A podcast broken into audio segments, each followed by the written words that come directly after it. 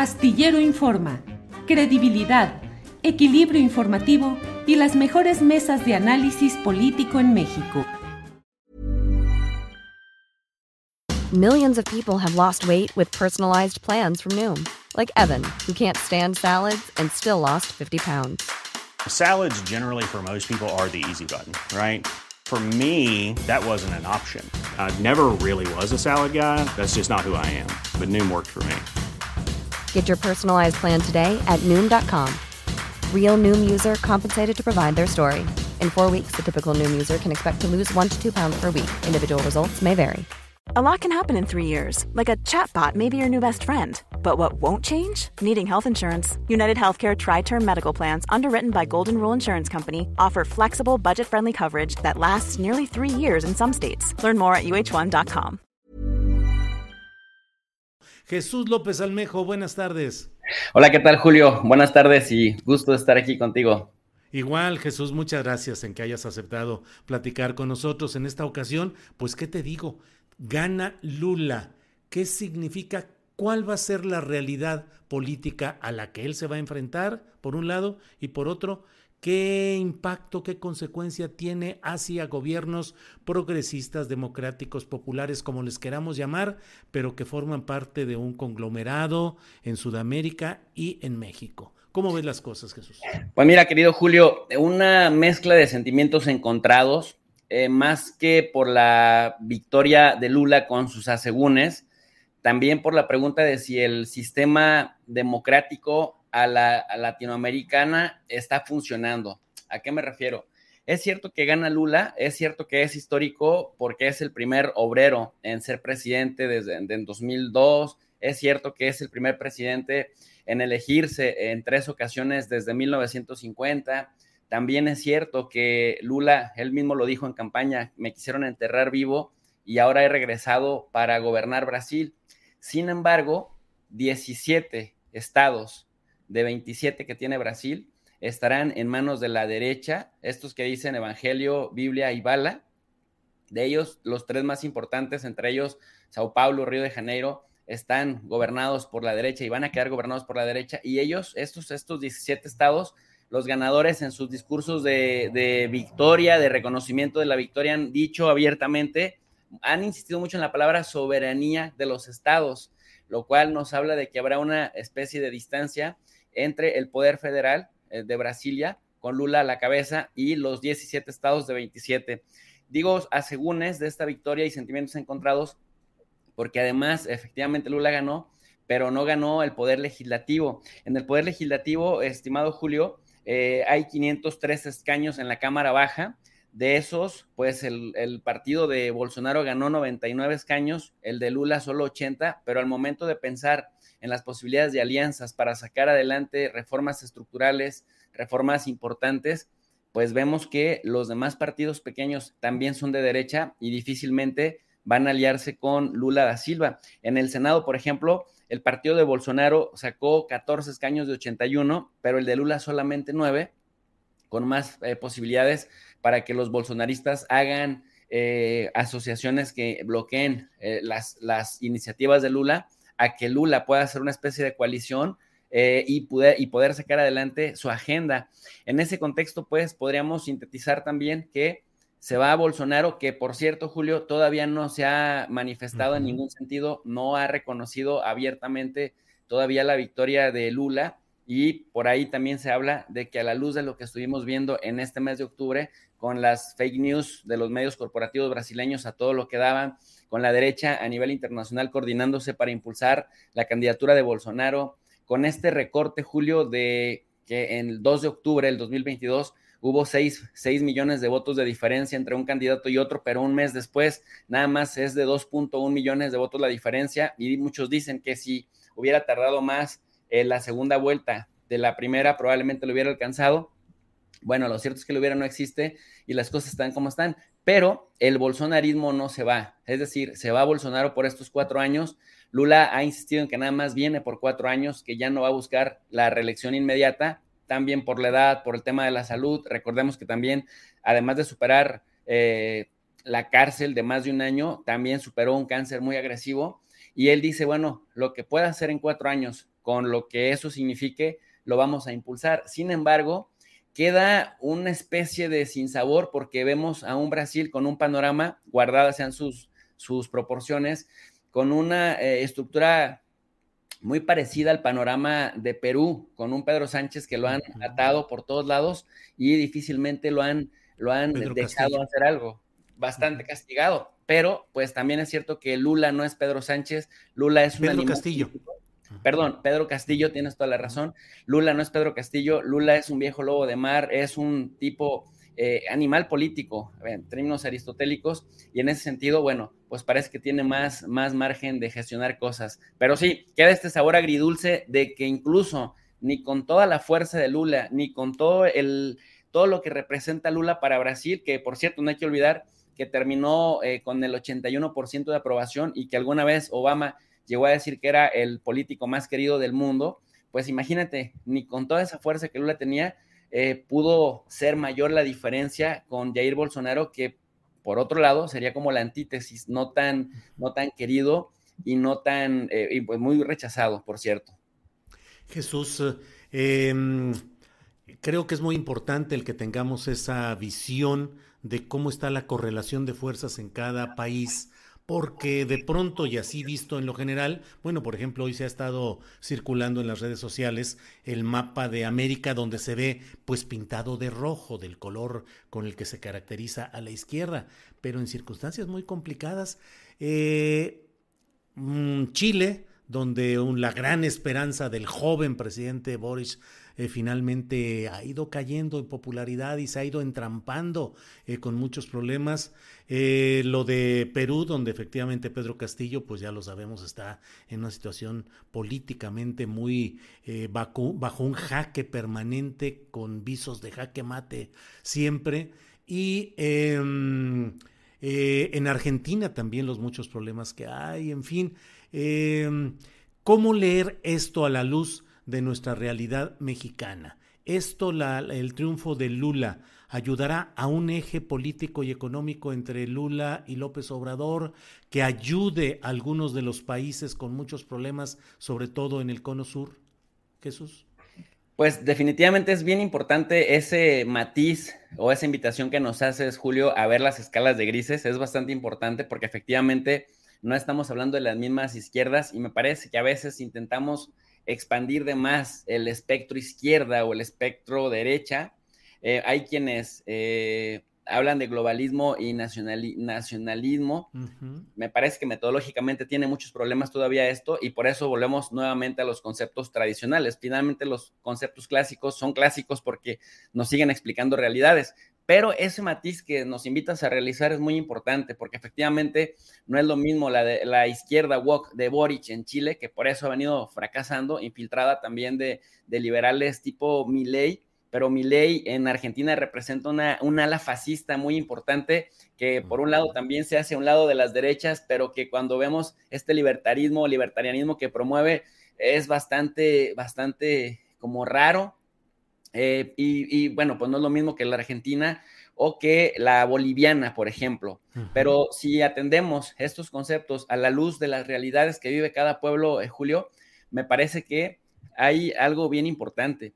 Por lo menos no van a ser países que se estén contrapunteando. Es decir, por lo menos, aunque Boric se maneja de manera muy distinta en Chile a la, manera en la que se maneja, por ejemplo, o que se piensa manejar Petro en Colombia, o eh, López Obrador en México, o la realidad que está viviendo El Salvador, que de pronto da, da giros muy cargados a la derecha, muy conservadora, Bukele, pero de pronto tiene otras, otro discurso también anti Estados Unidos, anti imperialismo, eh, anti muchas cosas que lo harían reflejarse más en el, en el espectro de la izquierda y que vemos estas ambivalencias.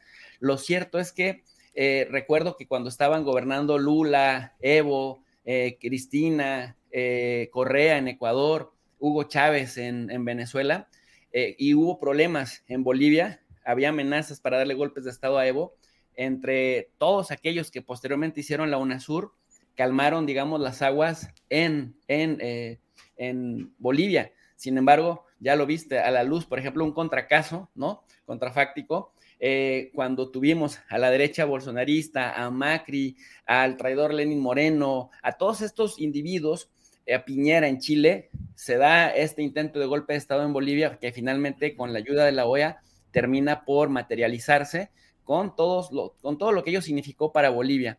Entonces, ¿qué es lo que vemos ahora? Que esta izquierda o estas diversas izquierdas con las realidades de sus pueblos, lo que sí me parece que podrán hacer es una especie de eje que por lo menos no se, no se contrapunten y que, que no haya problemas territoriales, que no haya eh, pues abiertos, abiertas peleas o confrontaciones entre ellos. Y en ese sentido, algo que sí les caracteriza es darle como más protagonismo al pueblo. Estaba yo viendo en las propuestas de, de Lula, mi querido Julio, y también a la luz de su legado, a la luz de cuando fue gobierno, eh, por ejemplo, el tema de la inversión en educación superior, el tema de la asistencia social, el tema de combatir la pobreza, que por cierto, en sus administraciones de Lula había caído hasta un 50% y que tuvo un crecimiento real de aproximadamente entre 2.6 y 3% de manera sostenida en su Producto Interno Bruto, eh, aumenta el empleo, aumenta el salario mínimo, hace una reforma tributaria para que paguen los que más tienen. Esto que parece cliché, pero que en Brasil, pues no por nada, Lula terminó con el 81% de aprobación y también eh, el tema de la pensión universal para los sectores más vulnerables de la población brasileña, que aunque con ello no logró incluso sacar a Brasil de ser el país más desigual de América Latina, sí redujo bastante estas diferencias entre los más pobres y los más ricos. Es decir, los ricos no se hicieron más pobres, pero los pobres dejaron de ser muy pobres en este periodo. Y pues también le da una centralidad al Estado muy importante, o sea, un Estado intervencionista en la economía con un papel protagónico, con cuotas, por ejemplo, para poblaciones vulnerables como los afrodescendientes. It's that time of the year. Your vacation is coming up. You can already hear the beach waves, feel the warm breeze, relax and think about work. You really, really want it all to work out while you're away. Monday.com gives you and the team that peace of mind. When all work is on one platform and everyone's in sync, things just flow wherever you are. Tap the banner to go to Monday.com.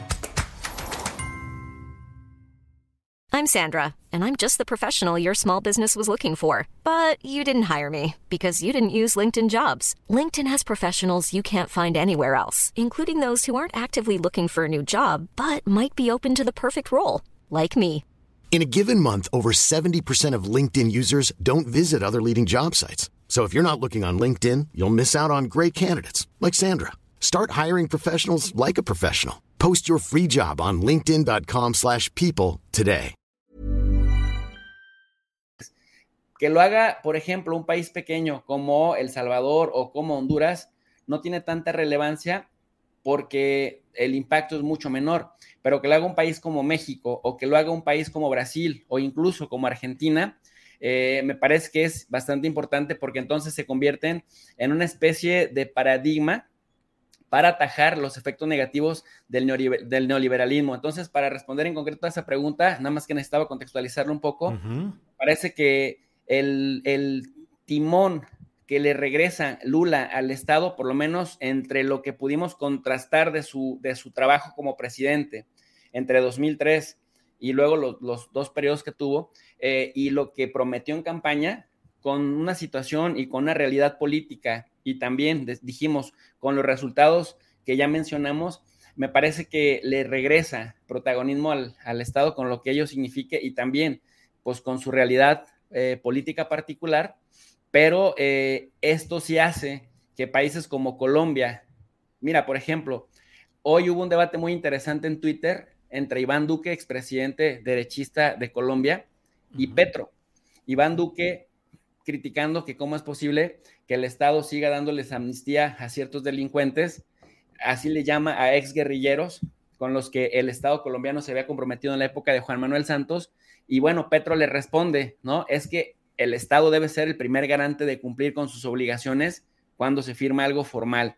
Y es bien interesante porque cuando volteas a ver a México, volteas a ver a, Brasil, que son los gigantes en América Latina, que con ese paradigma van empujando cosas, van empujando el elefante reumático, y luego ves estos cambios en países a los que yo denomino como pues intermedios, como sería eh, Chile o como sería Colombia o incluso como sería el mismo Perú, te das cuenta que el paradigma sigue en disputa sobre cuál es la mejor visión para gobernar unos países como los latinoamericanos con realidades, incluso al interior de, estos mismos países, con realidades distintas y también, pues, bastante desiguales, con estructuras que van a rebasar incluso las administraciones o los periodos de gobierno de quienes hoy en día siguen empujando esta disputa, Julio, de darle más protagonismo, es decir, de crear políticas públicas más centradas en los de abajo que centradas en mantener eh, al estatus de los de arriba, presuponiendo que si los de arriba están bien, hacia abajo permea también esa,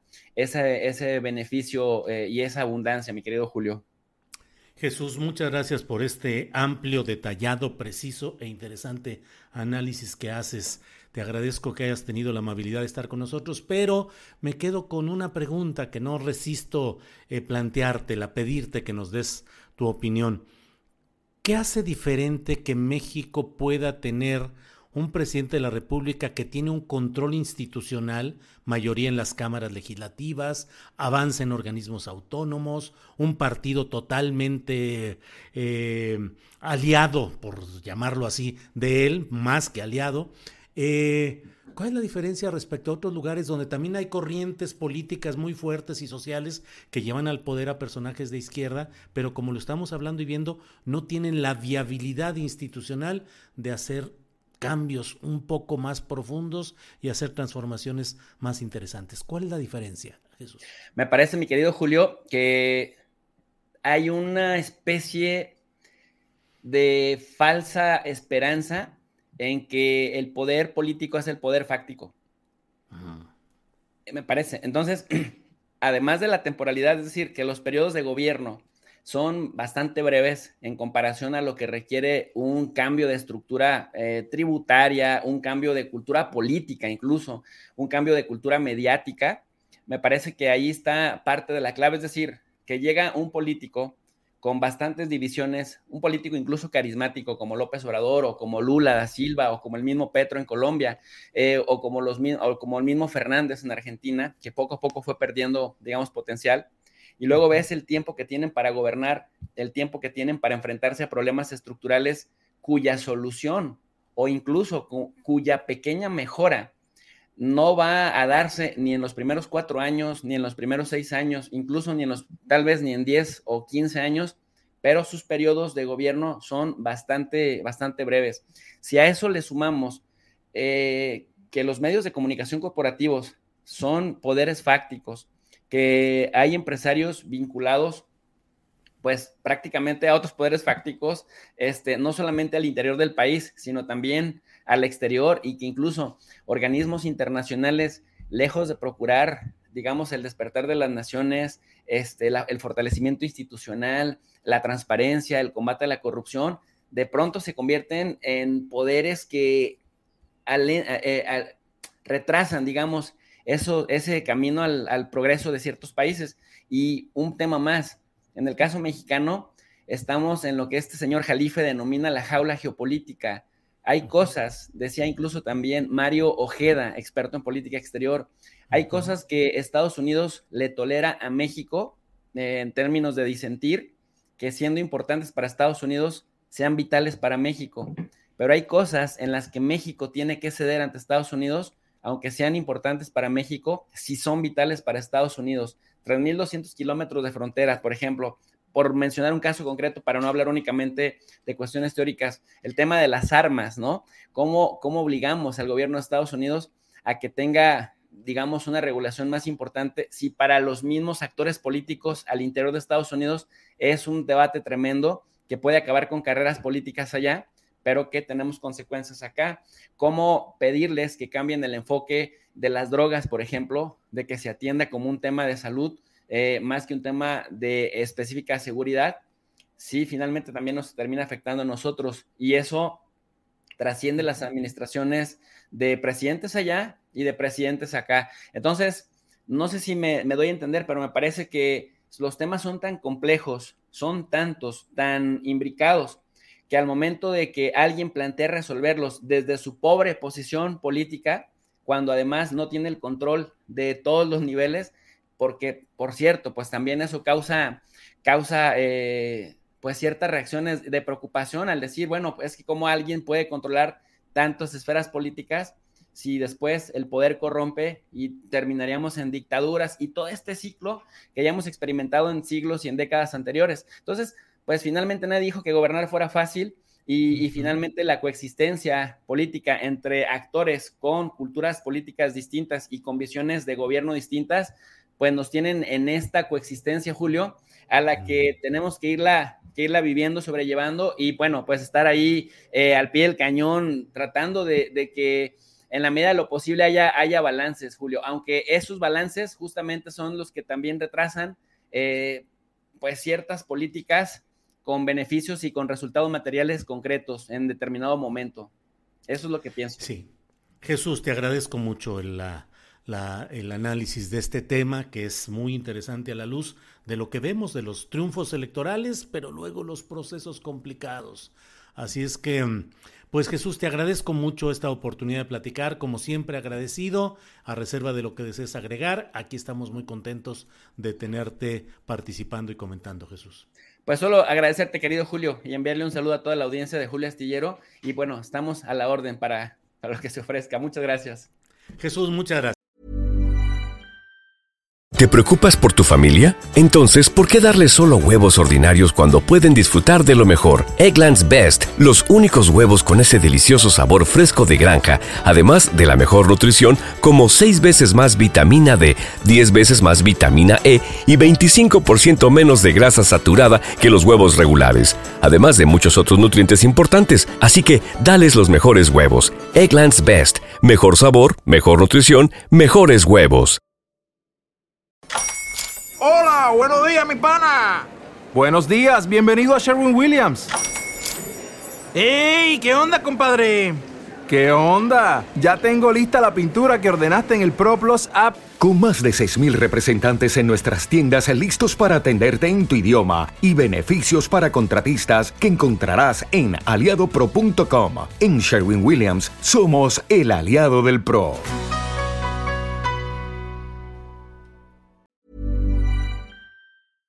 Para que te enteres del próximo noticiero, suscríbete y dale follow en Apple, Spotify, Amazon Music, Google o donde sea que escuches podcast. Te invitamos a visitar nuestra página julioastillero.com.